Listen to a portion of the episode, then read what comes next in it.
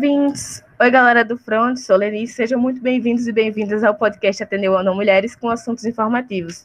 Comigo na apresentação, como sempre, eu tenho a ajuda da Laisa Martins, que também é pertencente do Ateneu Não Mulheres, e nossa convidada de honra de hoje, gente, eu estou muito emocionada e muito feliz, é com a Letícia Guilherme, ela que é comunicadora, está aí passando muitos conteúdos informativos também no Instagram. Eu vou deixar que ela mesma se, se apresente, né? Por favor, Letícia. Oi, gente, tudo bem? Aqui é a Letícia. É, espero que vocês todos estejam bem, saudáveis. É, enfim, eu tenho 23 anos, eu sou Relações Públicas, eu sou formada em Relações Públicas, mas, sobre tudo isso, eu sou uma mulher LGBT com deficiência, então eu crio conteúdo para o meu Instagram para falar sobre diversos assuntos, principalmente é, dentro desses temas. É, mas eu também falo sobre o meu cotidiano, sobre coisas que eu gosto, sobre cultura pop, sobre reality shows. Eu falo sobre qualquer coisa que me vem na cabeça. Mas o meu foco principal é trazer informação para vocês sobre capacitismo, né, que é o preconceito contra pessoas com deficiência, sobre feminismo, sobre a comunidade LGBT e como todas essas questões me atravessam como uma mulher LGBT com deficiência. É, eu sou de São Paulo, são Paulo capital, então tô meio longe das meninas, mas perto aqui de, de coração, com certeza. E gostaria de agradecer a todos por terem me convidado para participar dessa conversa, que eu tenho certeza absoluta que vai ser incrível. Maravilha. Bom, eu vou iniciar o assunto, que é capa o capacitismo, os erros da mídia ao falar sobre deficiência. Então, assim, eu queria começar com a primeira pergunta, que é a pergunta mais óbvia, mas muita gente não sabe, né, sobre o que é o capacitismo. Capacitismo, algo novo para muitas pessoas, é, e principalmente relacionado ao assunto, o erro das mídias a falar sobre isso. Então, eu queria que você direcionasse é, o que é capacitismo, primeiramente, né? A partir da sua vivência, a partir de tudo que você sabe sobre isso, e sendo uma pessoa com deficiência. O capacitismo é basicamente, assim, de forma muito geral, o preconceito contra pessoas com deficiência, né? O capacitismo está para pessoas com deficiência, assim como o racismo está para pessoas pretas, assim como o machismo está para mulheres, assim como a LGBTfobia está para pessoas LGBTs e assim por diante. Então ele é um preconceito estrutural, né? Foi formado ali é, junto com a nossa sociedade. E o capacitismo, ele basicamente é a ideia de que pessoas com deficiência não são capazes de fazer as coisas. É, seja qual coisa for, seja trabalhar, seja existir, seja se relacionar, seja, enfim, tudo. Pessoas com deficiência não são capazes.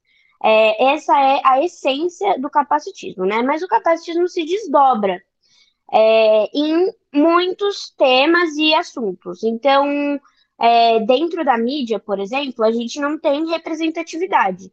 E isso, querendo ou não, é uma forma de capacitismo, porque nós não somos representados nesse espaço que é tão relevante é, dentro do cotidiano do brasileiro, até porque a mídia está em tudo, né?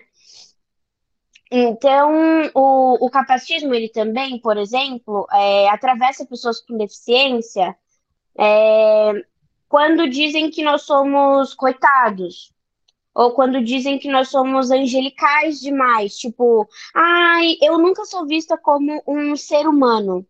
É, é uma desumanização dos corpos das pessoas com deficiência, das vivências das pessoas com deficiência. Então, ai, você é tão fofa, você, nossa, parece um anjo, você veio pra Terra pra é, salvar a gente, para ensinar tanta coisa pra gente, para ensinar a gente que a gente não pode é, que tem tanta gente aí sofrendo, né? E, nossa, a sua vida deve ser muito difícil, meu Deus, guerreira! Uhul! Gente, ó, guerreiro, super-herói, é a galera ali da Marvel, DC e tudo mais, tá? Eu sou só a Letícia Guilherme, Pinto Guilherme, tá? Meu nome inteiro é Letícia Pinto Guilherme. É, eu sou só um ser humano, normal, comum, como qualquer outra pessoa. É, eu sou feliz, eu fico triste, eu choro, eu tenho problema em casa, eu Tipo, é, já aconteceram mil coisas comigo, mas dentro de tudo isso, eu sou uma mulher com deficiência. E obviamente essa vivência, ela é, faz parte do meu cotidiano e ela determina muitas coisas na minha vida. Por exemplo, eu não sei correr. Correr, que é uma coisa muito simples para pessoas sem deficiência, ou até para pessoas com deficiência, mas com outras deficiências, para mim não faz sentido nenhum. Não faço ideia de como que corre. Eu não sei. É, mas isso não é um problema, isso não significa que seja um problema para mim. A minha vivência só é diferente de alguém que sabe correr. Então, eu tenho algumas limitações, e as outras pessoas com deficiência também, mas a gente precisa lembrar que todo ser humano tem limitações. Se você tem medo de elevador, você tem uma limitação ali. Se você tem medo de barata, você tem uma limitação ali. Você não pode ir num lugar que tem muita barata. Você vai ficar com muito medo. E eu não posso correr, porque eu não sei correr. E eu não posso cair, porque se eu cair, eu vou quebrar a perna. Enfim, são coisas comuns. Eu, da mesma forma que eu não posso fazer determinadas coisas, as outras pessoas também têm limitações. Não são só pessoas com deficiência que têm limitações. Mas a mídia não retrata isso, né? A mídia sempre retrata as pessoas com deficiência de forma muito capacitista. É, então, tem vários programas na televisão, por exemplo, de. É, e que colocam a gente ali como coitados, como pessoas que só sofrem. A gente passa por muita coisa, sim, com certeza, né? Vocês acham que eu gostava de quebrar a perna tantas vezes quando eu era criança? Não. Eu sofria, eu tinha dor, eu não queria passar por isso. Ninguém quer. Mas ok, mas eu não sou uma coitada por causa disso. Foi a minha vida, é a minha vida. E ponto. Eu não sou um exemplo de superação, eu não sou guerreira, eu não sou nada disso por causa da minha deficiência. Eu posso ser muito incrível, muito legal, muito guerreira, sei lá, em outro contexto, mas por causa da minha deficiência, não. É, porque a minha deficiência não deveria ser vista de, dessa forma desumana né? Porque um, um, guerreiro, ele não é considerado um humano, não era, né? Considera na época que os guerreiros de fato existiam, eles não, eles eram seres, né? É, com muita força, com muita garra, com seres até que por, poderiam ser considerados ali de alguma forma, é, entre muitas aspas, semideuses, né? Tipo pessoas que tinham uma capacidade avançada em alguma coisa para guerrilhar e etc. Mas eu não sou nada disso, eu só sou uma pessoa comum. Então a mídia retrata a gente sempre de forma muito capacitista, principalmente como coitados ou guerreiros, essas histórias de superação, é, ou de forma muito religiosa. Então, por exemplo, vocês são anjos, no meu caso, né, você é um anjo, você veio para a Terra para ensinar a gente de alguma coisa, ou também é, karma, né? Você tá aqui para pagar alguma coisa que você fez em outra vida, ou sei lá. Então, você veio para a Terra ali, né? Num, dentro da, de algumas religiões, você veio para a Terra para pagar os pecados da outra vida. Não, né? Eu não vim para a Terra para pagar pecado de vida nenhuma, pelo amor de Deus. Até porque ser uma pessoa com deficiência não é o fim do mundo, né? Tipo, não é uma sentença de morte. As pessoas acham que ser uma pessoa com deficiência é tipo o fim. Eu nasci com uma, uma deficiência, mas tem pessoas que adquirem deficiências, né? E parece sempre o fim do mundo. Então, a pessoa, quando ela adquire uma deficiência ainda por cima, nossa, aí a vida dela acabou, né? Ela nunca mais vai se relacionar, ela não ex existe mais, só a deficiência dela existe. A, as individualidades dela não existem mais. Uh, então, a, a, mídia ela sempre retrata tudo isso de forma muito capacitista e a falta de representatividade, né? Então, em todos os espaços, seja ele a TV, seja ele na internet, seja ele em campanhas, nas revistas e tudo mais, as pessoas com deficiência ainda estão muito atrás. Digo, o movimento, né? Está muito atrás. A gente não é representado de forma nenhuma. E quando somos, que são poucas vezes, são de, é, de forma muito capacitista. Acho que eu consegui falar um pouco, né? Se vocês precisarem que eu complemente mais alguma coisa, vocês me avisem. Não, tá perfeito. Eu queria, eu queria só complementar essa questão que você falou da, da autoestima e da representatividade. Qual seria a linha tênue das pessoas até você entre a curiosidade e a falta de respeito, né, que muitas às vezes as pessoas têm ao falar, principalmente agora com essa nova linguagem que as pessoas precisam é, entender, né? Algumas pessoas falam portador de deficiência, ou então, como você mesmo disse, é, pessoas especiais, limitando a existência dessas pessoas. As pessoas com deficiência, o, a termo, a, o termo correto é pessoa com deficiência, né? Por que a gente não usa outros termos? Porque os outros termos são, em alguma essência, ali capacitistas. Ah, é, mas portador com deficiência, qual é o problema? Porque eu não porto a minha deficiência, porque quando você porta, você pode desportar a qualquer momento. Eu porto o meu RG quando ele está comigo e eu vou sair de casa. Então, quando eu não quero estar com o meu RG, eu deixo ele e saio plena, né? A minha deficiência eu não posso deixar ela em casa. Eu não posso deixar ela em algum lugar. Então, eu não porto a minha deficiência. Por isso que a gente não fala portador de deficiência mais. É, pessoas especiais, a gente também não fala mais, porque eu não sou especial só por ter uma deficiência. Eu sou especial porque eu sou linda. Aquelas. Desculpa, a gente não me aguenta, eu sou leonina. Não, arrasou, arrasou. Eu não me aguento, eu sou leonina. Então, é... eu sou especial por outras coisas, não por ser uma pessoa com deficiência, entendeu? É... Mas, enfim, a, a, a linha entre a curiosidade, né, e a informação ali, e, e também o desrespeito, é, ela é muito tênue, gente, muito, muito, muito, muito. Então, assim, o que, que eu costumo indicar para as pessoas? Pergunte antes de você perguntar algo sobre a deficiência da pessoa, se ela se sente confortável para falar sobre o assunto, se ela quer falar sobre o assunto, e respeite se ela disser não, né?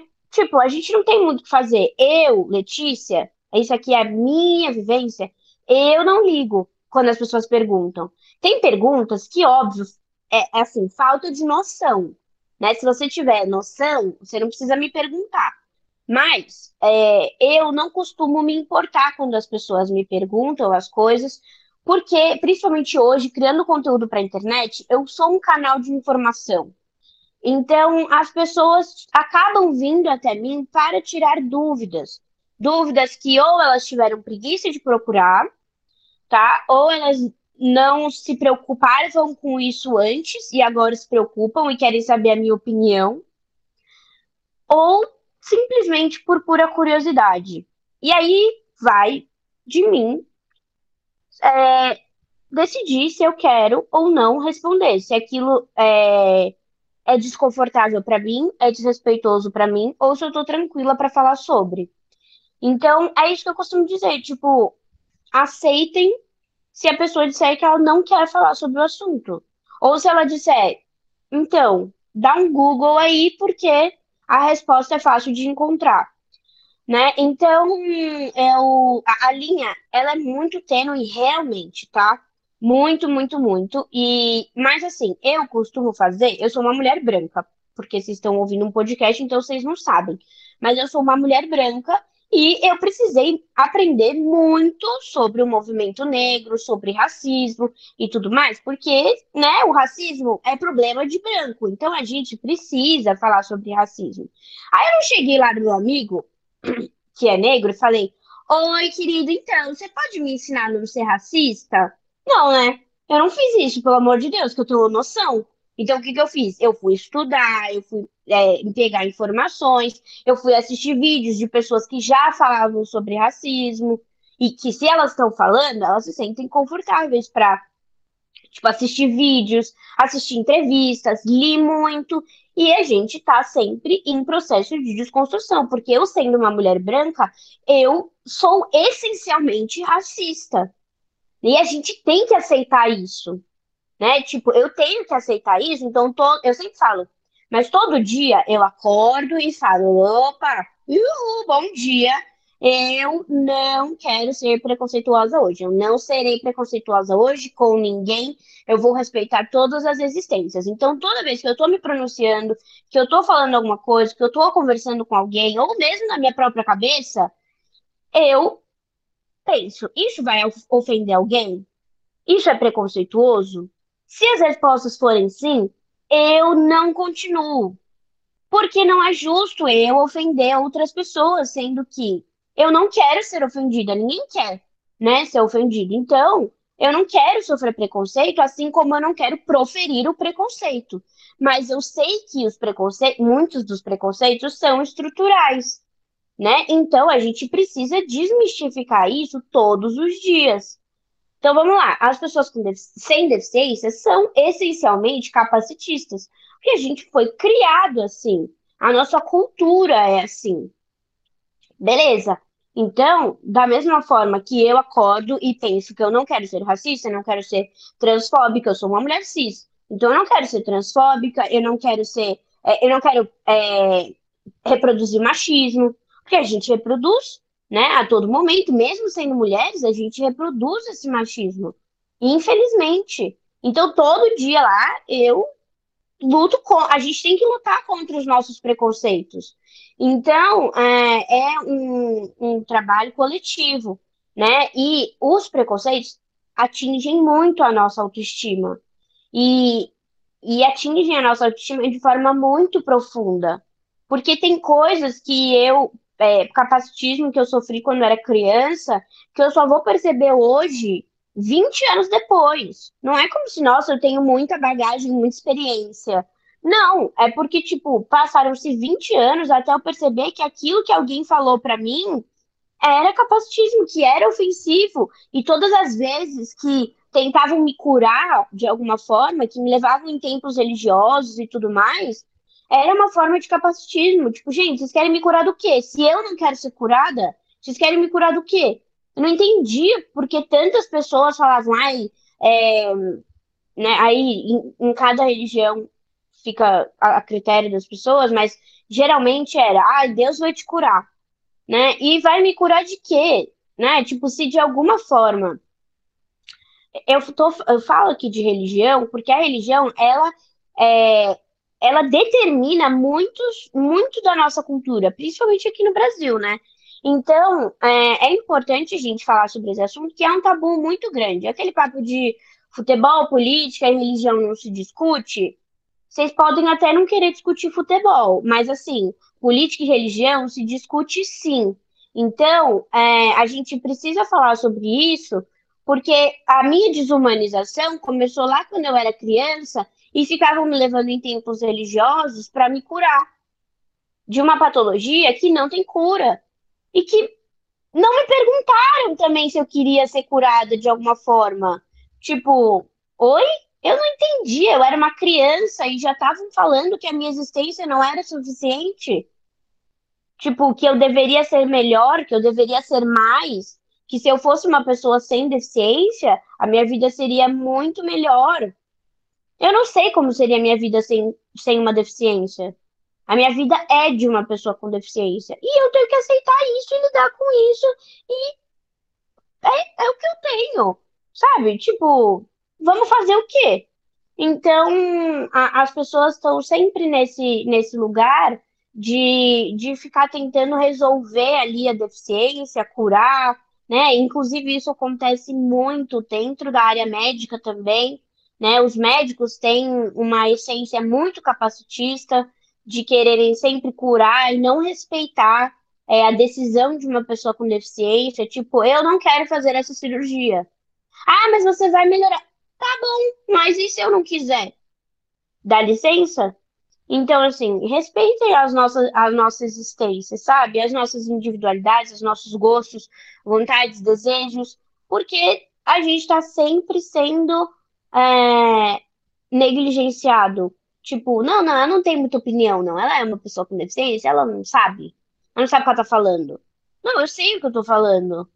Então, assim, é, muitas pessoas com deficiência aí na luta do movimento de pessoas com deficiência, é, pessoas inteligentíssimas falando sobre assuntos super importantes e que são sempre colocadas. Ai, é, ela não sabe muito bem o que ela está falando, ela não tem. Como se a gente não tivesse é, capacidade de saber as coisas. Né? Então, aí o capacitismo de novo. Então, como eu estava falando, já me, já me alonguei, é, o, o capacitismo ele também permeia e atravessa a nossa autoestima e de forma, como eu falei antes, muito profunda. Então, imagina tipo, eu não quero fazer parte da destruição da autoestima de outras pessoas. Então eu espero que também não façam isso comigo, né? Tipo, oi, bom dia. É... Já falei demais. Fala, amiga. Pergunta. Não, maravilhosa. A gente gosta de resposta longa mesmo. Ó, Yuri entrou agora, o professor Yuri entrou agora, ele queria fazer uma pergunta, né? Yuri, se apresente, né? Nosso professor de sociologia, e manda ver, né?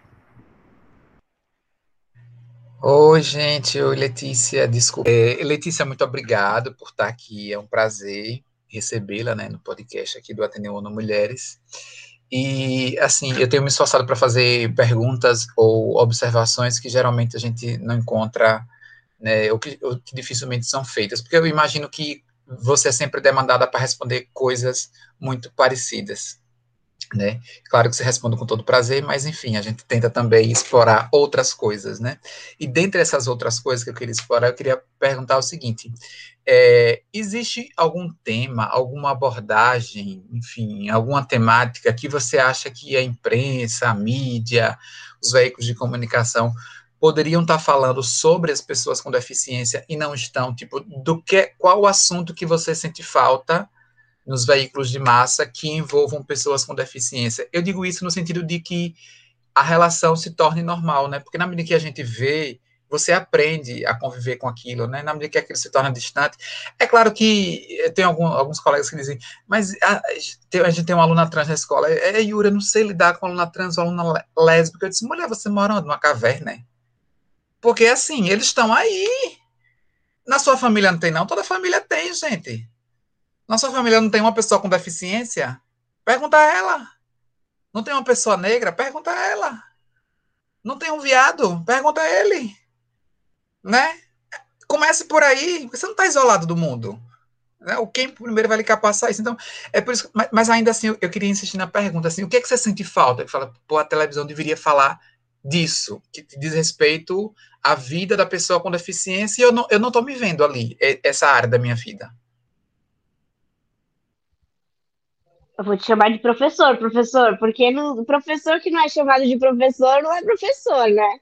Mas obrigada, Yuri, é, pela pergunta e também por ter me convidado, eu amei. Já falei isso para as meninas, é, enfim, estou muito feliz de estar aqui com vocês. Mas assim, eu acho que você mesmo já respondeu a sua pergunta, porque o que falta é a normalização. Então, é que a gente possa estar em espaços não só falando sobre a nossa deficiência, porque só somos convidados para, quando somos convidados, né? Só somos convidados para falar sobre as nossas deficiências, ou é, para falar, ou ali, como eu estava comentando antes, nesses programas, né, que são super é, coitadismo e, e é, é, essas. Eu não consigo nem explicar, porque me dá tanto estresse. falar desses programas, mas assim, é, esses programas que, né, estão sempre colocando as pessoas com deficiência como é, precisam ser curadas, ou precisam de ajuda, ou sofrem muito. Então, assim, e, e nas matérias, jornais também, né, veículos de imprensa, todos os veículos, eles tratam a gente da mesma forma. Então, eu quero ser convidada para falar sobre outros assuntos, não só para falar sobre como é ser uma mulher com deficiência, eu falo sobre isso com tranquilidade. E não é um problema para mim. E eu acho que tem momentos em que a gente deve falar sobre o assunto, porque a militância, né, que é muito do que eu faço, ela faz parte da minha vida. Então, falar sobre é, é um tema muito importante para mim. Mas tem outras pessoas com deficiência que não, não, não querem, não gostam de falar sobre militância e tudo mais, e a gente precisa aceitar isso. É uma pessoa que eu acompanho muito, gosto muito, que é uma mulher com deficiência, é a Pequena Lô. Não sei se vocês conhecem, ela é uma influenciadora, é, TikToker, Instagrammer, sei lá, como que vocês quiserem chamar, e ela é uma mulher com deficiência. Mas é, o, o, o assunto chave do conteúdo dela é humor, né? São situações cotidianas. Ela não fala sempre sobre a deficiência dela. É, ela se posiciona em alguns momentos específicos.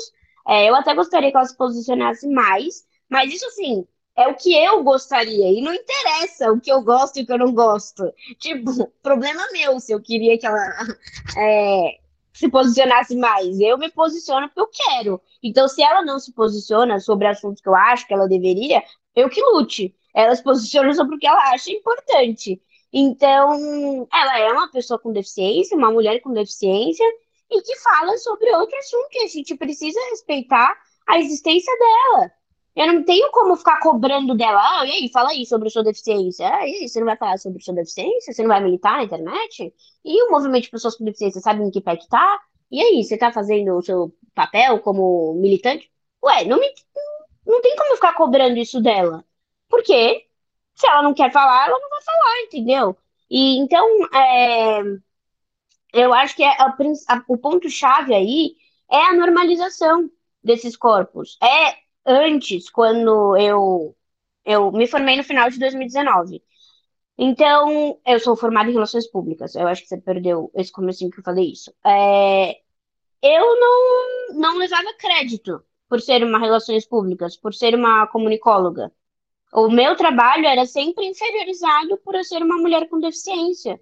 Por, eu posso entender muito de relações públicas, mas se tiver uma pessoa sem deficiência do meu lado, formado na mesma faculdade que eu, que, tiver, que teve as mesmas aulas que eu, que teve uh, um, as mesmas notas, sei lá o que, que é importante, essa pessoa vai tomar crédito. E eu vou sempre sair como, ah, você não sabe muito bem o que, que você está falando. Sendo que, gente, se eu sou formada em relações públicas, eu sei falar minimamente sobre o assunto, né? Ou senão o diploma não estava aqui em cima da minha mesa. Então, a gente sabe da precarização do ensino e tudo mais, mas isso é outra questão, né? É, no caso, eu sei falar sobre, mas eu não, não era já convidada na época, eu nem estava tão assim envolvida no movimento de pessoas com deficiência, mas na de mulheres com deficiência principalmente, mas na época eu já era tipo, ai, se tiver outra pessoa para falar, é melhor a outra pessoa falar porque ela vai saber mais. E vai saber mais por quê? É óbvio aí que é capacitismo, né? Então, é, é assim, não tenho, para mim, não tem outra resposta para sua pergunta que não, se, que não seja a normalização das pessoas com deficiência em todos os espaços.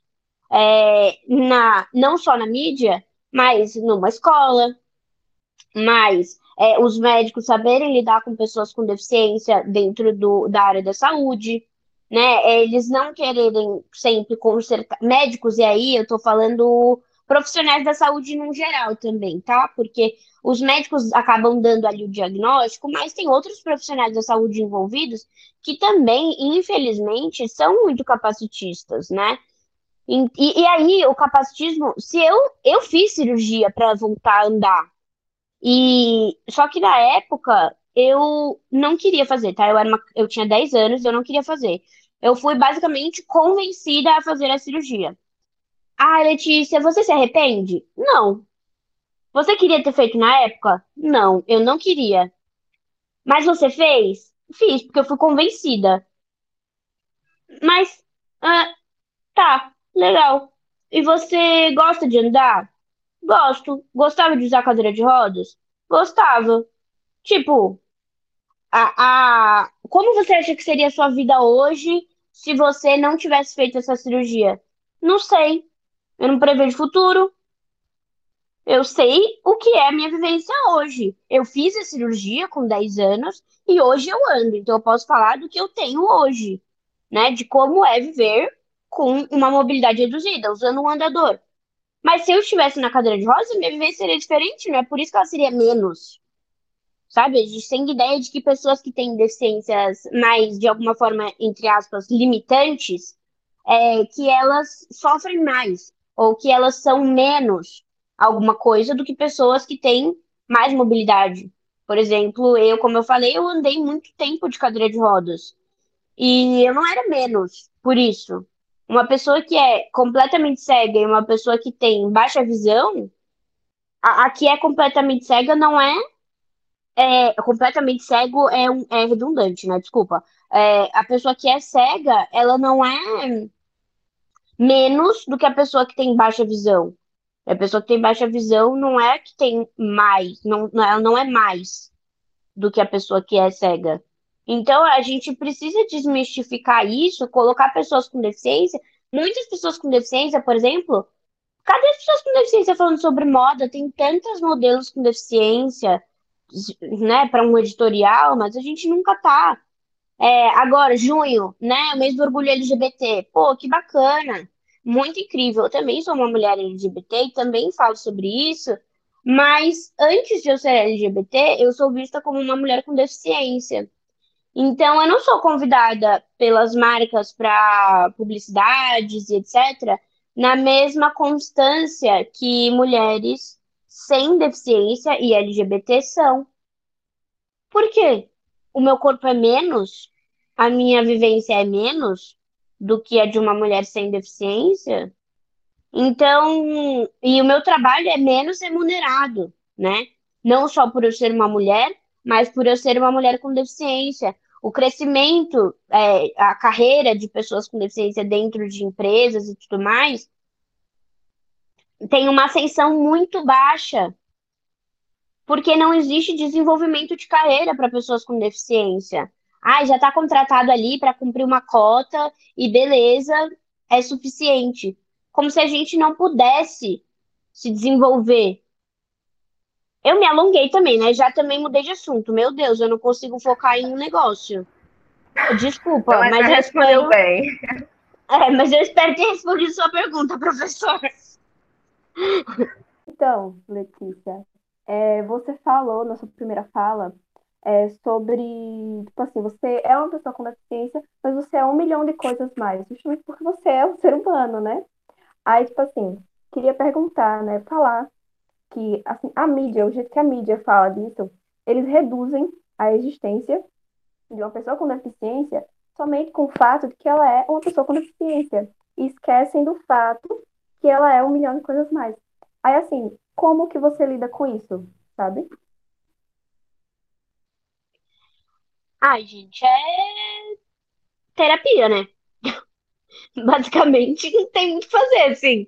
Porque durante muito tempo eu achei que eu era só a minha deficiência e eu só fui perceber isso recentemente, tá?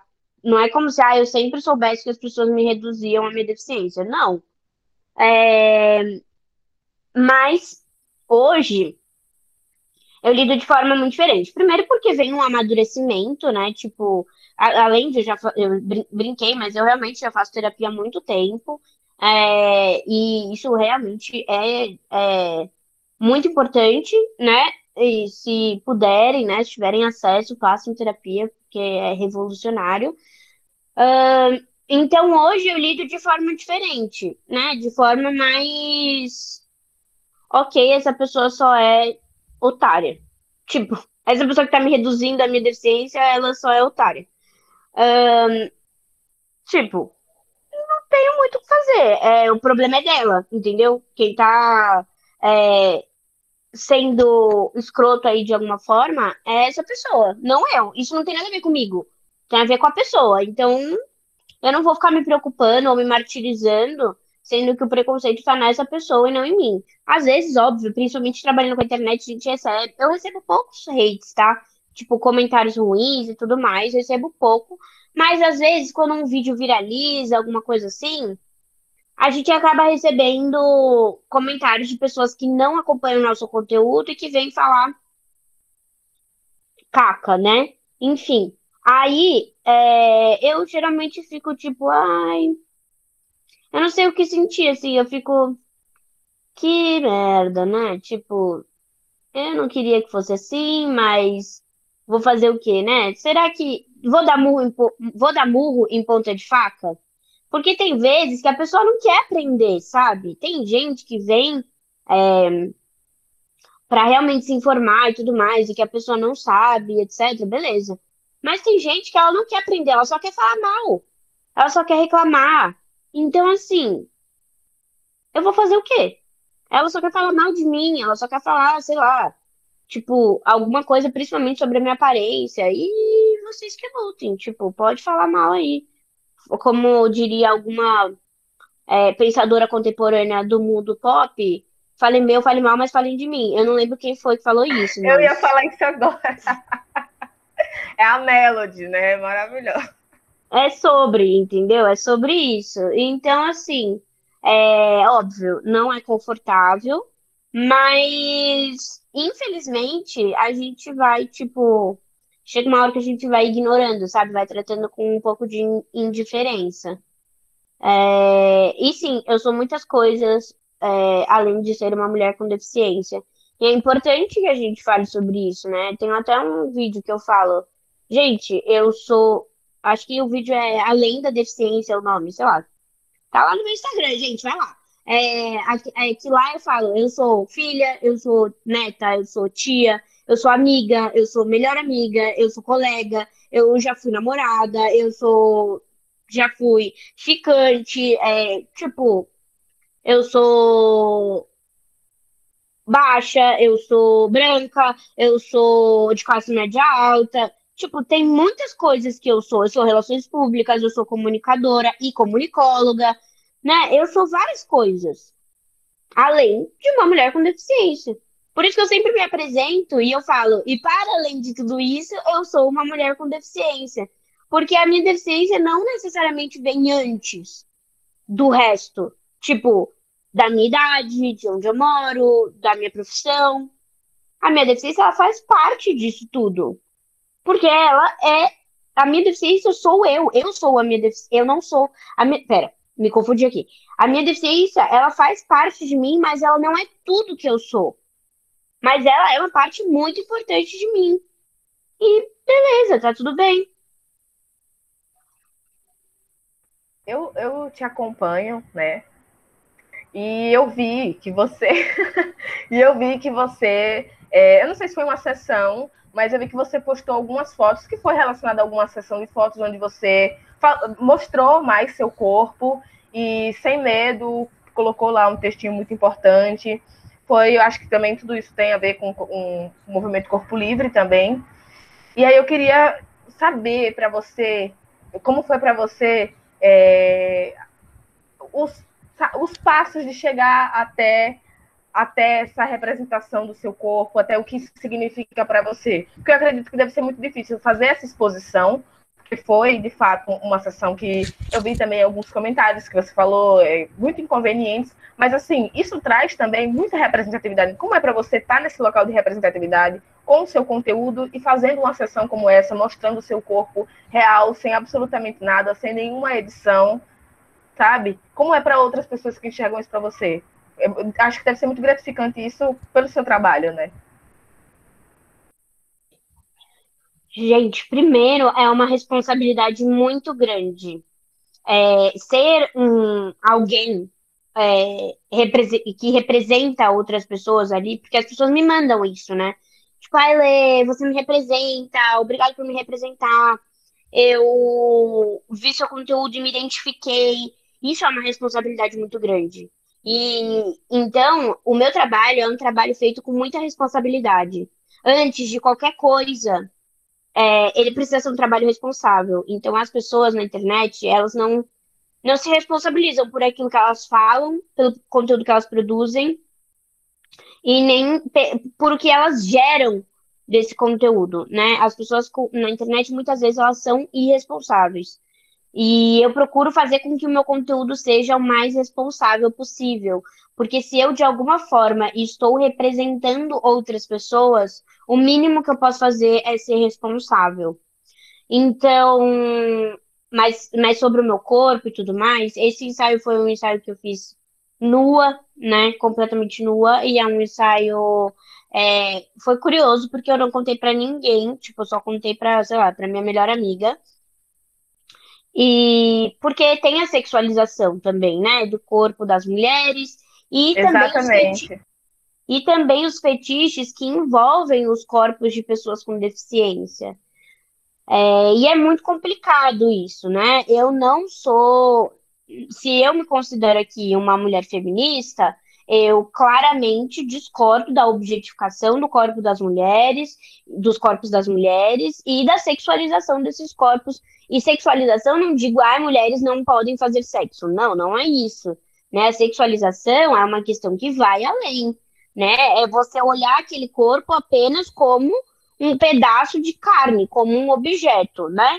Então, tem essas questões muito importantes e que passaram com certeza pela minha cabeça quando eu fui convidada para fazer o um ensaio.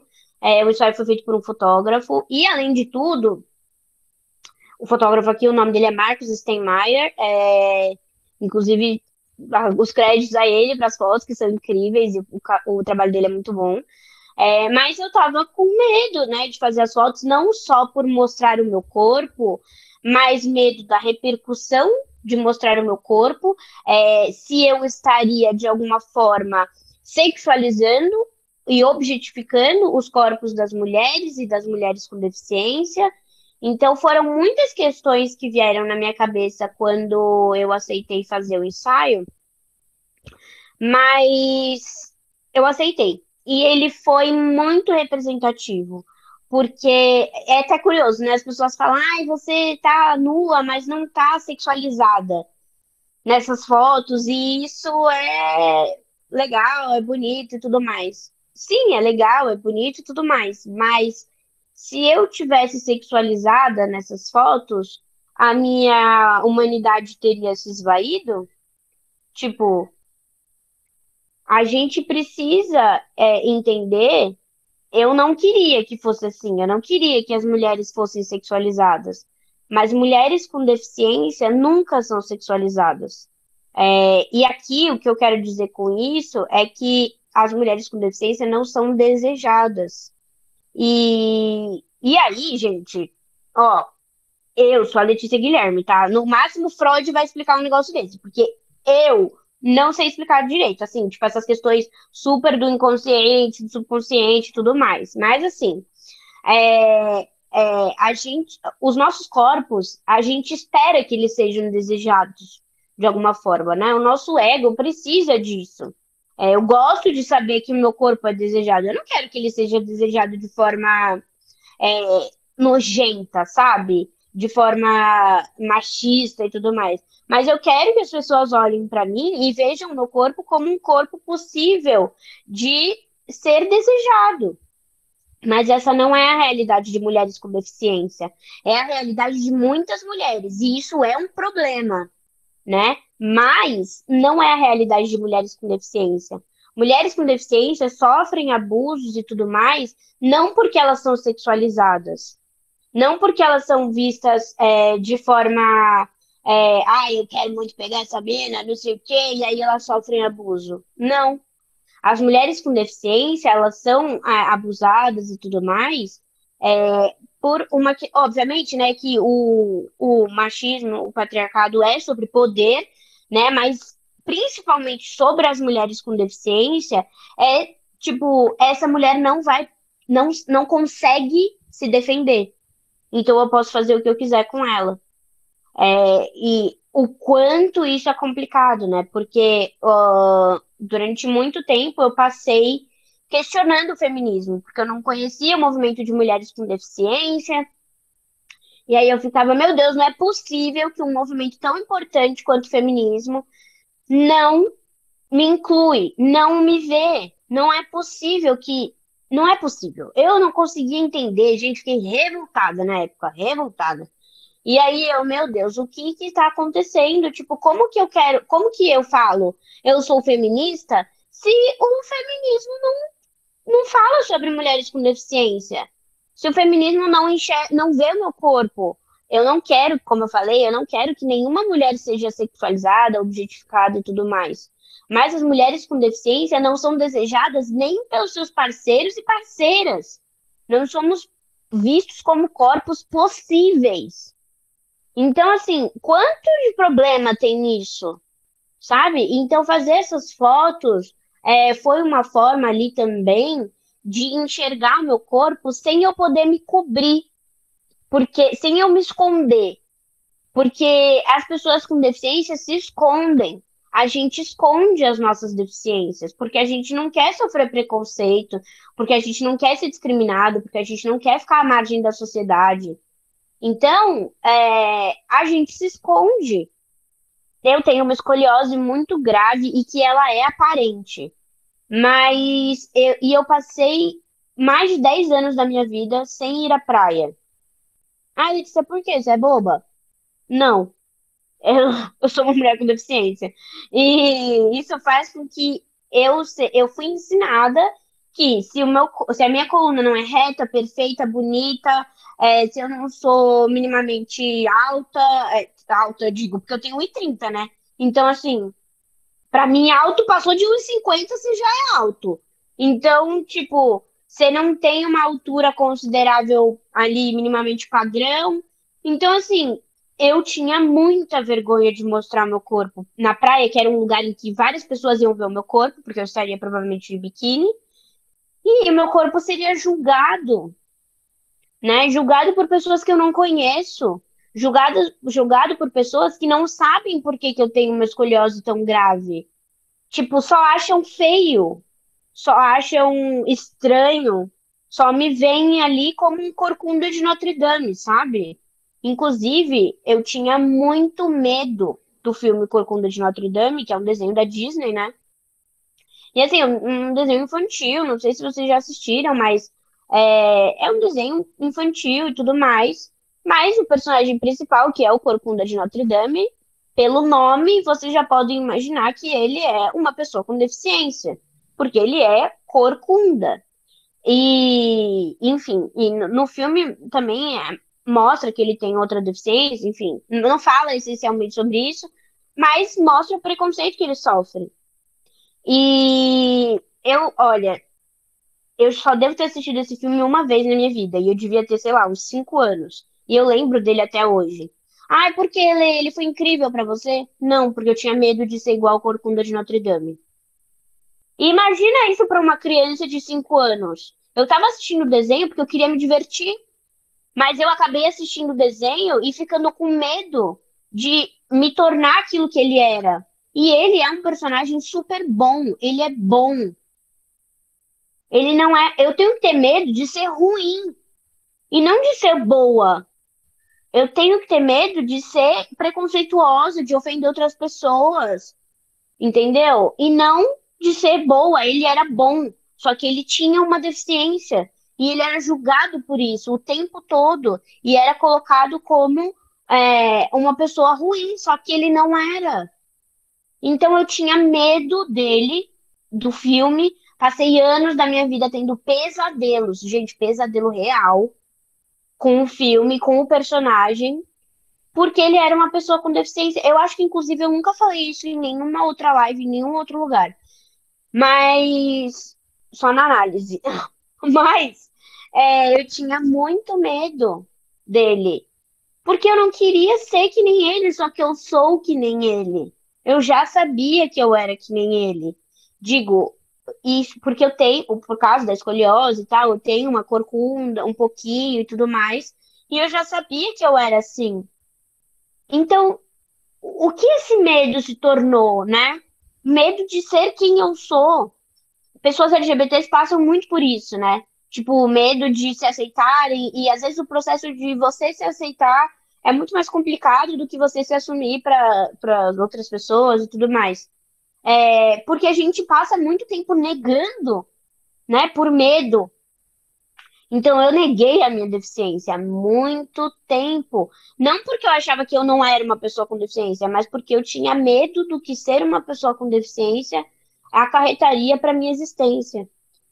Então, esse ensaio foi muito importante, principalmente porque eu pude mostrar o meu corpo sem me cobrir, sem me, poder me esconder. Porque eu sempre escondi a minha coluna. Sempre. Eu não tenho vergonha das minhas cicatrizes nas pernas e nem nada, mas eu sempre tive vergonha da minha coluna. Sempre. E eu passei 23 anos, que é a idade que eu tenho hoje, escondendo essa parte do meu corpo que é tão importante, né? A nossa coluna é muito importante. Então, por que que eu escondi ela durante tanto tempo se ela, além de tudo, conta a minha história também? Né? A gente é, passa muito tempo tendo vergonha de quem a gente é, e isso é muito ruim, muito ruim. Bom, como a gente já vai encaminhando para a parte final, né? E é, eu lembrei de uma música agora do, do Emicida, né? Na verdade, uma parte dela que ele diz assim: Permita que eu fale e não as minhas cicatrizes. E aí eu perguntaria então para Letícia, para Letícia, não para cicatrizes da Letícia, não que as cicatrizes não faz, não façam a Letícia, né? Mas assim, e aí eu queria mais no, no, no tema amenidades mesmo, né? É, Letícia, qual o assunto, qual o tema, desde coisas mais pueris, que você gosta de falar e que pouco perguntam para você, mas que você adora falar sobre? Essa música do Emicida, inclusive, é muito boa, né? Muito bonita. E essa parte dele é muito. Essa parte, esse verso é muito. Muito importante, né? Porque é exatamente isso. Permita que eu fale e não as minhas cicatrizes. Então, é, eu gosto, gente, de muitas coisas, né? Eu gosto, por exemplo, muito de reality shows. Eu sou muito fã de Shawn Mendes. É, eu, muito fã mesmo, tipo, mesmo, tipo, muito. Você tá entendendo o que, é muito? É muito, entendeu? É, tipo, desde 2013, quando o, o fã-clube dele era mato, entendeu? Eu já tava lá. É, eu gosto, gostava, né? Enfim, estamos numa pandemia, então tá meio difícil, mas eu era muito de ir a shows. Eu amo a energia que tem o show, eu gosto muito. Eu, inclusive, antes de trabalhar com internet e tudo mais, eu queria ser produtora de eventos culturais. Foi um dos momentos, muito, um dos motivos pelo qual, pelos, pelo, gente, pera, um dos motivos pelo qual eu não consigo, essa frase não, não, não, não orna na minha cabeça, mas que eu fiz relações públicas, porque relações públicas é uma das profissões que trabalha com produção de eventos e eu queria trabalhar com produção de eventos culturais, porque eu queria, queria trabalhar com shows. É, eu sempre gostei muito. Eu gosto muito de maquiagem, por mais que agora eu esteja sem maquiagem, eu gosto muito de maquiagem. Quando eu tinha, sei lá, uns 14 anos, eu queria ser blogueira de maquiagem. Meu sonho era ser blogueira de maquiagem. E hoje eu não sou blogueira e nem de maquiagem, mas eu também falo sobre maquiagem é, e mostro as maquiagens e faço, às vezes, maquiagens enquanto eu milito né, de, ali de alguma forma nos meus vídeos, mas eu gosto muito, é real, assim, sempre gostei. E, mas, e inclusive a maquiagem também durante muito tempo foi um algo que me ajudava a me esconder. Então, para focar no meu rosto, é, eu fazia maquiagens tipo super é, elaboradas para que as pessoas não percebessem a minha deficiência. Então hoje eu não ligo, eu vivo sem maquiagem, não tem problema nenhum. Mas eu gosto muito, é algo que eu gosto muito. Ah, eu gosto muito de falar sobre cabelo, por mais que meu cabelo esteja meio zoado agora. É... Eu não sei cozinhar, mas eu gostaria de saber. Assim, eu assisto um monte de programa de culinária, mas eu não sei fazer um, um macarrão instantâneo, entendeu? Não, macarrão instantâneo eu sei fazer, tá? O meu é muito bom, inclusive. Mas, assim, eu não sou muito boa, assim, na cozinha. Mas aí, ó, eu não consigo. Porque a, as minhas cicatrizes, né, parafraseando o Emicida, elas fazem parte, né, da minha vivência. Então, por exemplo, por que, que eu não me aventuro mais na cozinha? Porque eu não alcanço o fogão daqui de casa. Então, tipo, é bem complicado, o fogão é muito alto. Então, eu teria que ficar em cima de um calço, alguma coisa, e eu tenho medo de cair, enfim. Então, eu acabo, né? E ter, sempre tem comida aqui em casa, alguém, meu pai faz, a minha madrasta, enfim. E então eu acabo não cozinhando, mas eu gostaria de cozinhar. Espero que um dia eu tenha minha própria casa e possa fazer ela acessível.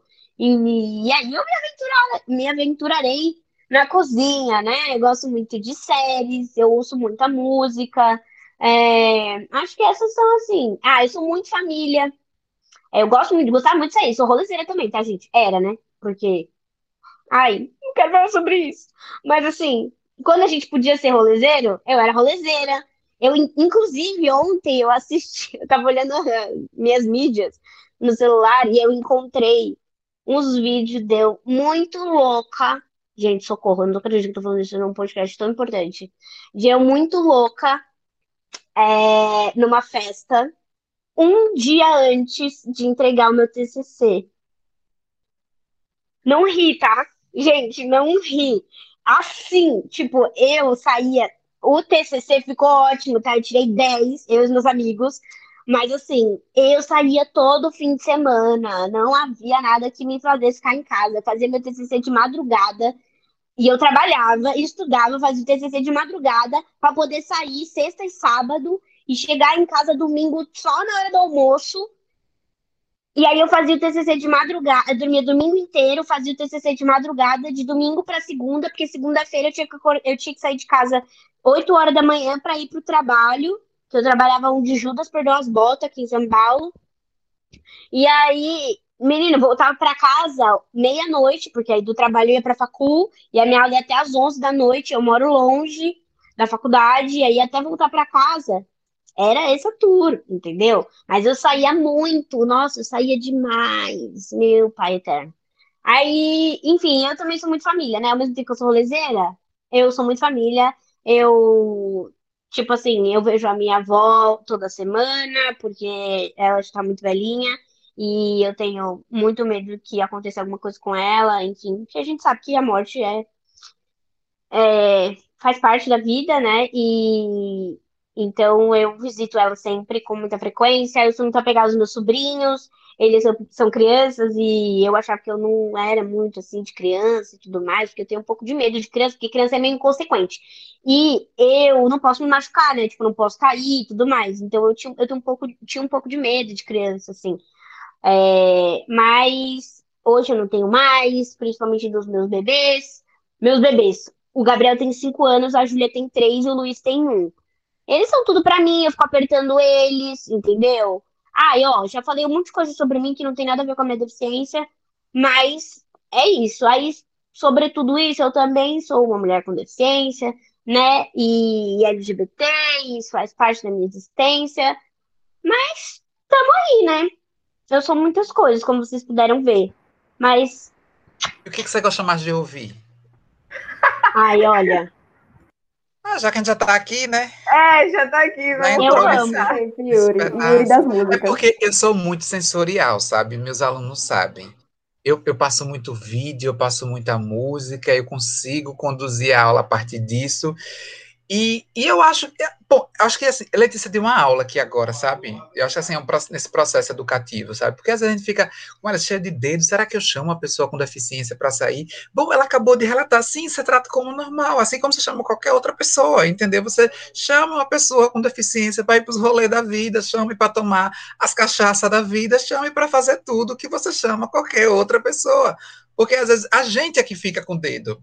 Ai, gente, mas eu vou chamar Letícia. Gente, mas, mas para beber. Não, mas como é que. Não, gente, chame, entendeu? É por isso que eu queria tirar.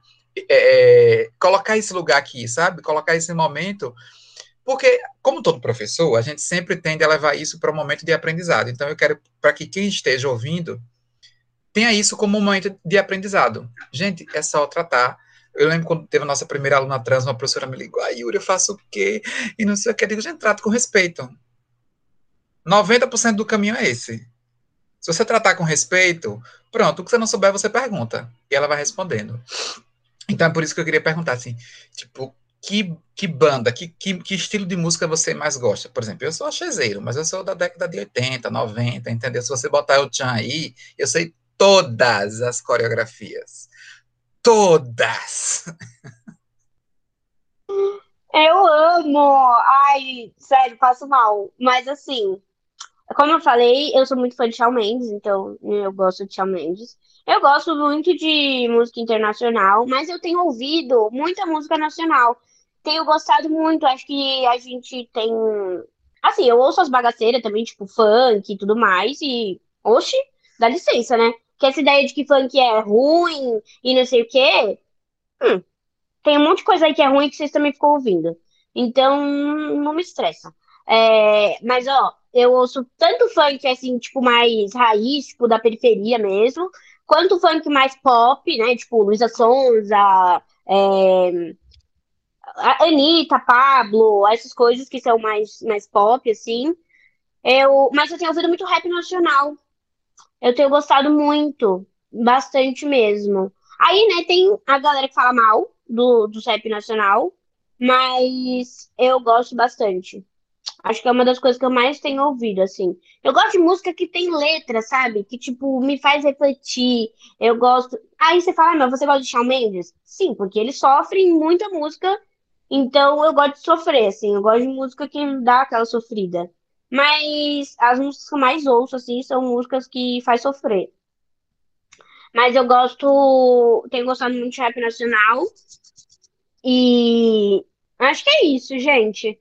É, de música, assim, eu, eu sou bem eclética, eu gosto de ouvir um monte de coisa, assim, se me indicar música, eu vou ouvir, tô, sou sempre aberta. É, eu gosto bastante de MPB também, mas assim, uma MPB mais recente. Tipo.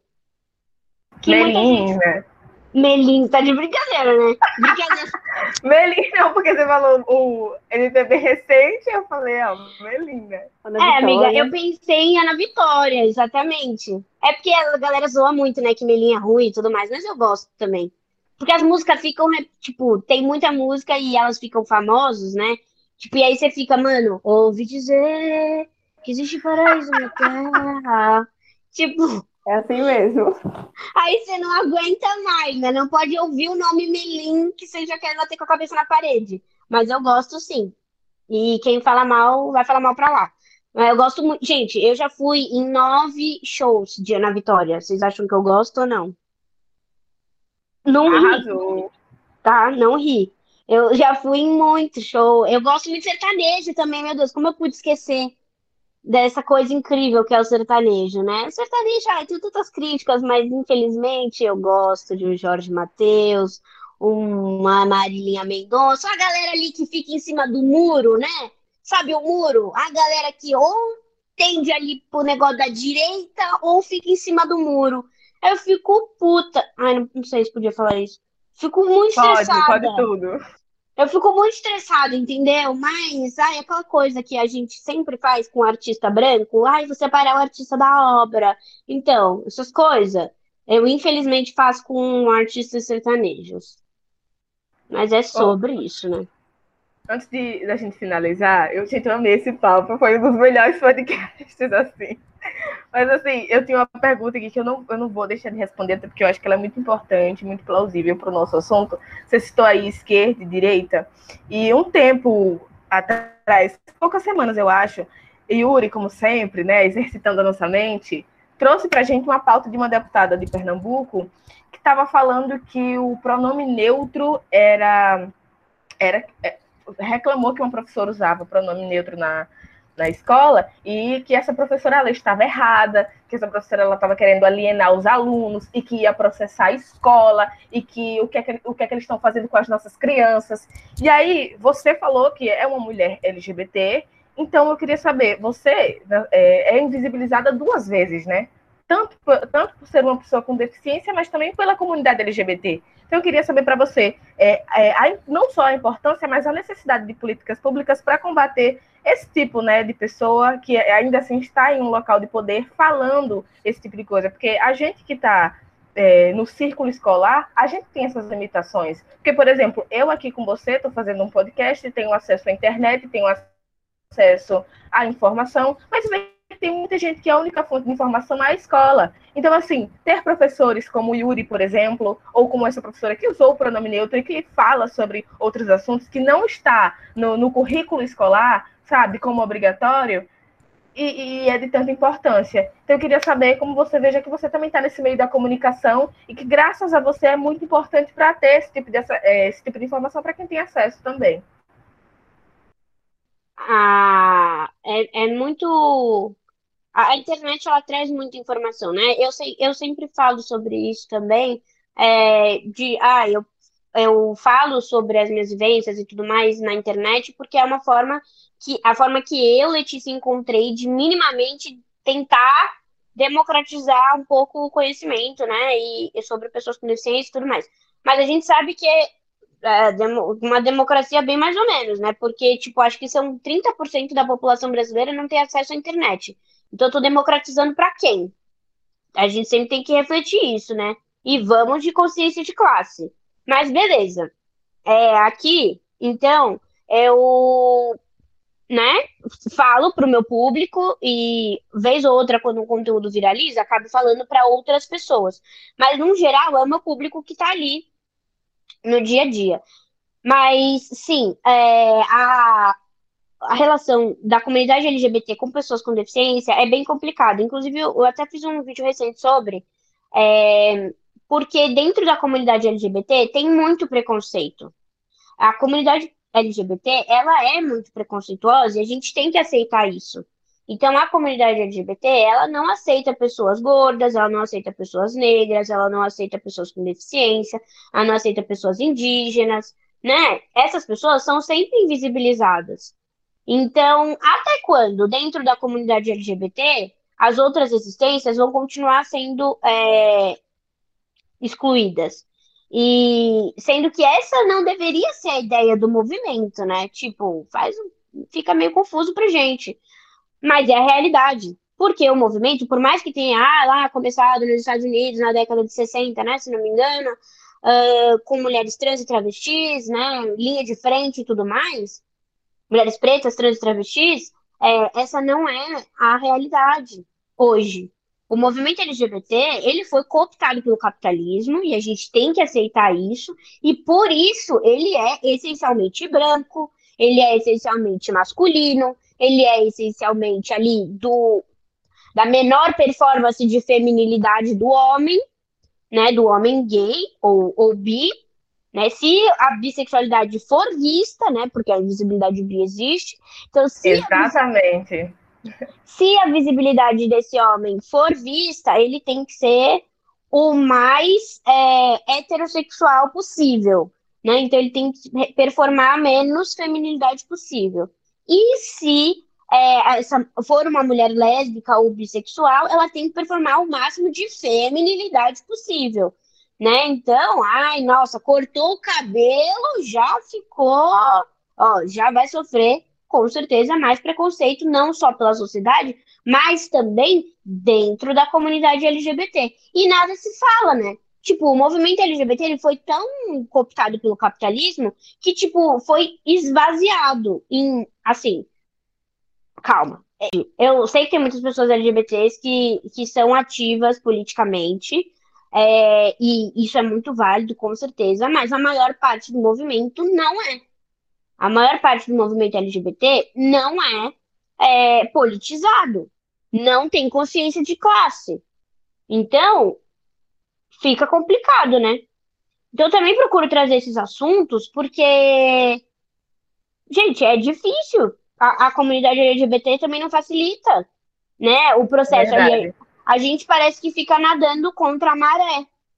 Tipo, os outros movimentos, né? Aí o movimento, por exemplo, é, de pessoas com deficiência, as pessoas com deficiência LGBTs existem. Não dá pra fingir que a gente não existe. A gente existe. Mas aí, dentro da comunidade LGBT, a gente nunca é visto. Como eu falei, por exemplo, agora, mês de junho. Ai, Pride! Uhul! Lindo! Bandeira! Arco-íris! Uhul! Lindo, muito importante, com certeza. Bacana. Mas cadê as pessoas com deficiência e LGBTs? Cadê? Cadê? Tipo, ai, nossa, aqui a parada LGBT de São Paulo, né, é muito conhecida, né? Ela é muito grande e tudo mais. É, mas ela não é tipo um lugar. Não representa a diversidade, né? Mas ela não é acessível para mim. Tipo, eu não consigo andar longas distâncias. Então, como que eu vou andar a Paulista inteira atrás de um carro de tipo de um trio elétrico, né? Que é onde ficam os artistas, porque tem shows e tudo mais. É, como que eu vou andar um quilômetro, dois, três, sei lá, cinco quilômetros Tipo, como que eu vou ficar dentro, eh, né, num lugar que tem um milhão de pessoas andando na rua, sendo que eu não posso, não podem esbarrar em mim, não posso cair, não posso me machucar, tipo, as possibilidades, elas deveriam ser diferentes, né? Mas aí, pela questão da acessibilidade e pelo apagamento das existências de pessoas LGBTs com deficiência, a gente tipo, eles fingem que não, não existe, que não tá acontecendo. É, acho que de um, um ano ou do, é, que o ano passado meio que não existiu, né? Mas assim, acho que 2018, 2019 tem ali, se não me engano, uma comissão de pessoas com deficiência para parada LGBT e tudo mais. Beleza, bacana, acho importante, mas eu não sei até que ponto isso realmente está trazendo pessoas com deficiência para se sentirem confortáveis nesse ambiente, sabe? E confortáveis, digo, principalmente em relação à acessibilidade. Porque a acessibilidade ela é determinante para a vida da pessoa com deficiência.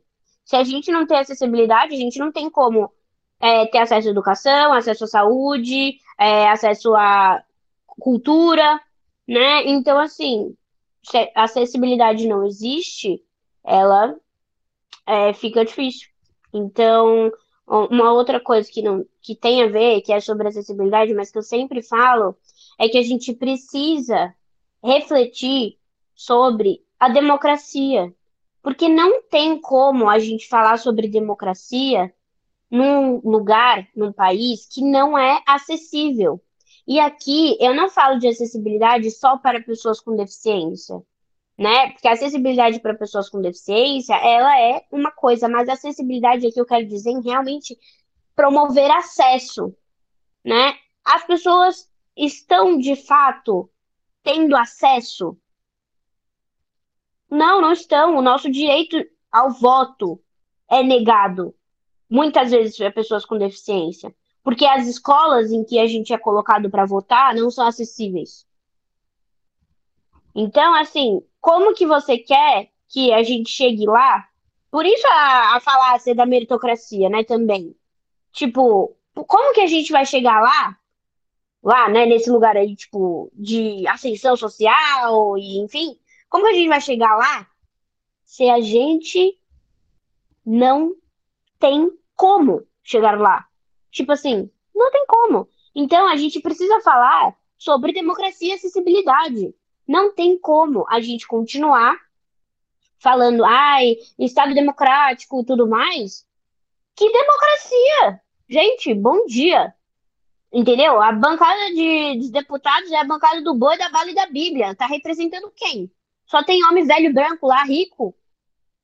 Eles estão representando quem? Que democracia é essa?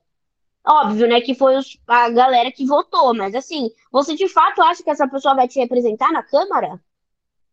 Você tá escolhendo. A, a, a gente tem uma defasagem ali na educação tão grande que a gente não entende que a gente, né? Aí é a precarização do ensino, óbvio, tem mil, mil questões que vêm antes, mas a gente não entende.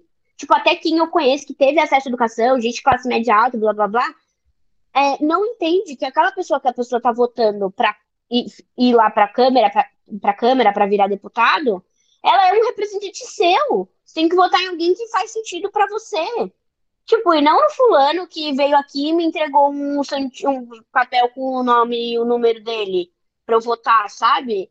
É, mas óbvio, né? Isso é um projeto político, aí a gente poderia aqui ficar mais cinco horas falando sobre isso, mas a gente precisa pensar é, em democracia e acessibilidade. E outra coisa, que eu sei que a gente já, imagino que a gente já vai finalizar também, é, uma outra frase que eu sempre costumo dizer é que, porque por causa do movimento LGBT também e tudo mais, é, essa cooptação aí do capitalismo, é, que as pessoas têm o costume de, ai, diversidade, uh, lindo, maravilhoso, arco-íris, legal. E aí, né, diversidade aqui eu quero dizer não só LGBT, né? É que diversidade é sempre muito atrelado à comunidade LGBT, mas não é só sobre isso. Enfim, é, é, diversidade não é suficiente. E ela nunca vai ser. Justiça é suficiente. A gente precisa entender que não existe a possibilidade de a gente só ficar falando de diversidade. A gente precisa falar de justiça. A gente precisa falar de políticas públicas. Entendeu? Não dá para a gente continuar falando. É, ai, uh, eu comprei uma camiseta que tem um arco-íris, uma bandeira LGBT e agora eu tô me sinto representada. Tá bom, é, aí você pega e é espancado na rua por homofobia, e aí o processo não segue, não vai para lugar nenhum. Aí você chega no, no sistema no para fazer uma consulta médica e você é uma mulher lésbica e a ah, ou o ginecologista dizem que você não nunca que você é virgem, né? Porque você não teve ali, né? Essa, esse falocentrismo, essa é, essa ideia de que só relacionamentos heterossexuais que, que valem, né? Então, assim, Tipo, imagine aqui, eu estou fazendo um recorte muito específico, mas imagine para pessoas com deficiência, né? Tipo, a pessoa com deficiência muitas vezes não consegue subir na maca para fazer um exame ginecológico. Uma mulher com deficiência não consegue subir na maca.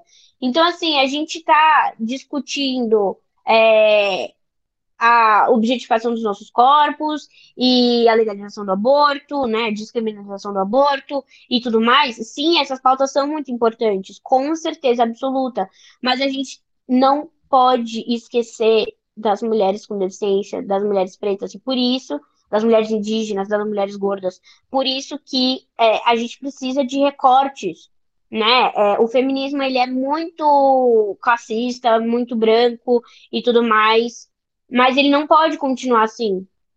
Talvez lá no século XVIII ele fosse assim, porque eram as mulheres que tinham acesso à educação, né? Mas hoje é, a gente precisa lutar para que todas as mulheres tenham acesso à educação, para que todas as mulheres possam aprender, para que todas as mulheres saibam é, o que é existir no mundo, para que todas as mulheres tenham acesso a políticas públicas. Então, assim, agora tem se falado muito, por exemplo, sobre pobreza menstrual, né? Sobre mulheres principalmente e, que estão presas e tudo mais, que não têm, as, ou mulheres pobres também, que não têm é, mulher, é, mulheres em situação de vulnerabilidade, que vivem na rua e tudo mais, que não têm acesso a um kit de higiene, né, para ali o momento da menstruação. Sim, claro, com certeza absoluta, isso é extremamente relevante. Mas muitas mulheres com deficiência que não são pobres também passam por isso. Porque a gente, como eu falei no começo, é como se nossos corpos não fossem é, comuns. Então, tipo, quando eu, eu menstruei, todo mundo ficou tipo, é, o que rolou? E assim, como se eu não fosse menstruar, tá ligado? Tipo, gente, eu sou, num geral, mulheres menstruam. Então, assim, eu sendo uma mulher, eu em algum momento eu ia menstruar. Não dá pra gente negar isso. É, mas a informação, ela fica sempre né, na, na, nas mãos de pessoas que têm acesso, de pessoas é, provavelmente brancas, de classe média, média alta, enfim. E a gente precisa discutir essas questões. Ah, já me alonguei também. Ó, oh, desculpa. Daqui a pouco vai dar cinco horas de podcast. Não, agora a gente vai finalizar. Yuri, quer falar alguma coisa? Liza, se vocês quiserem. Não, só agradecer mesmo. Obrigado, Letícia. Obrigado por estar aqui hoje e nos dar esse privilégio, né, de escutá-la, de bater um papo. É sempre, é sempre muito saudável para a gente, sabe? Dá para a gente airar. A gente precisa conversar. Eu estimulo muito as meninas. A gente precisa conversar com o diferente. A gente precisa ouvir até para que isso se torne na, algo natural. A gente precisa aprender. Sabe, essa é isso que ela falou. Olha, no, no mundo gay tem muito preconceito. Os partidos políticos de esquerda tem muito. Porque às vezes falta isso, eles ficam fechados na bolha. Eles não olham para o lado deles e não olham para a diversidade do que o cerca. Então, isso assim é muito importante. Eu espero que essa geração venha diferente e a gente está aqui para contribuir, para fazer o que a gente puder para que eles saiam o mais plural aí possível. Obrigado, Letícia. Parabéns, Lenice. E parabéns, Liza. Liza, por favor, né? Fale mais. Eu queria agradecer mesmo a você, Letícia. Muito obrigada por estar aqui. E muito obrigada por tanto que você adicionou, né? Porque é muito importante a gente ouvir pessoas falando sobre isso. E é isso. Obrigada mesmo. Letícia, assim, né? Eu sempre falo isso para todas as mulheres que passam por aqui. Já somos friends, entendeu? Eu tenho o seu WhatsApp. Então, assim, rolezinho que tiver que você vai ter que viajar sim. Vai, quando passar essa pandemia, você vai. A gente vai dar rolê sim, entendeu? Aí, ó, você vai ter que vir para cá, vai conhecer a nossa escola. Eu peço muito, entendeu? Por favor. É assim, quero manter contato com você sim, você é maravilhosa. Então, assim, muito obrigada. Você acrescentou muito, não só para mim, para a gente que está aqui gravando esse podcast, mas para todos os adolescentes, jovens que vão estar tá escutando, né? É escolar. Então, assim, é muito importante a gente estar tá falando sobre isso, sobre tantos outros assuntos. você acrescentou muito demais, então só queria te agradecer mesmo, de verdade. E pode finalizar como você quiser, porque o espaço é seu, tá? E assim, siga o Ateneu Ana Mulheres, a gente tem Instagram, e escute o podcast, porque esse podcast está maravilhoso. Mais Ateneu. Um beijo e fica à vontade. Gente, eu amei, sério, muito obrigada, foi tudo. É, eu amei conhecer vocês, achei que esse papo foi importante, foi leve, a gente se divertiu, a gente riu e falamos sobre assuntos importantes. Então, muito obrigada pelo convite, eu amei, real, foi maravilhoso. E é isso, não, com certeza, quando a gente puder viajar me esperem, porque eu quero muito conhecer vocês e conhecer a escola, tenho certeza que vai ser tudo. É, quem sabe, ó, até aí, ó, já pensando em projetos, né? Vamos fazer uma roda de conversas com outras mulheres com deficiência, mulheres pretas, gordas, indígenas, LGBTs. Então, é, LGBTs não, né? LB, LBTs, porque aí o G já é homem, então fica difícil. É... Não, gente, eu não me aguento. Enfim, é, muito obrigada por terem me convidado. Foi tudo. Estou aguardando os rolês. É, pode falar uma coisa política? Pode, tudo que quiser. Aqui pode tudo. Boa, fora Bolsonaro, né? Graças a Deus, pelo amor de Deus, impeachment já nessa merda que a gente não aguenta mais, senão a gente vai morrer antes desse homem, que não é possível. Entendeu? Ó. E é isso, acompanhem o pessoal do Ateneu Ouro Mulheres nas redes sociais, me acompanhem também se vocês puderem, é Leandro Guilherme. É, vacina já para todo mundo, vamos pra rua, gente. É, vai ter manifestação, não sei quando vai ser esse podcast, mas vai ter manifestação. Então, assim, se você não puder ir para manifestação, não tem problema, né? Use máscara, PFF2, é, fique em casa se você puder, cuide dos seus e da sua saúde. Não inventa de ficar saindo para rolê, que agora não é hora de rolê, é hora da gente cuidar. E como eu falei, fora Bolsonaro, fora o genocídio, eu quero que essa CPI, ó, eu quero que essa CPI destrua esse governo na bicuda, entendeu? Que eu não aguento mais. E é isso, gente. Ufa, desabafei, acho que nem vou precisar da análise que eu tenho daqui a pouco. Vai ser tudo. É, muito obrigada mesmo, mesmo. E beijo pra todo mundo. E é isso, gente. Um beijo e até o próximo podcast.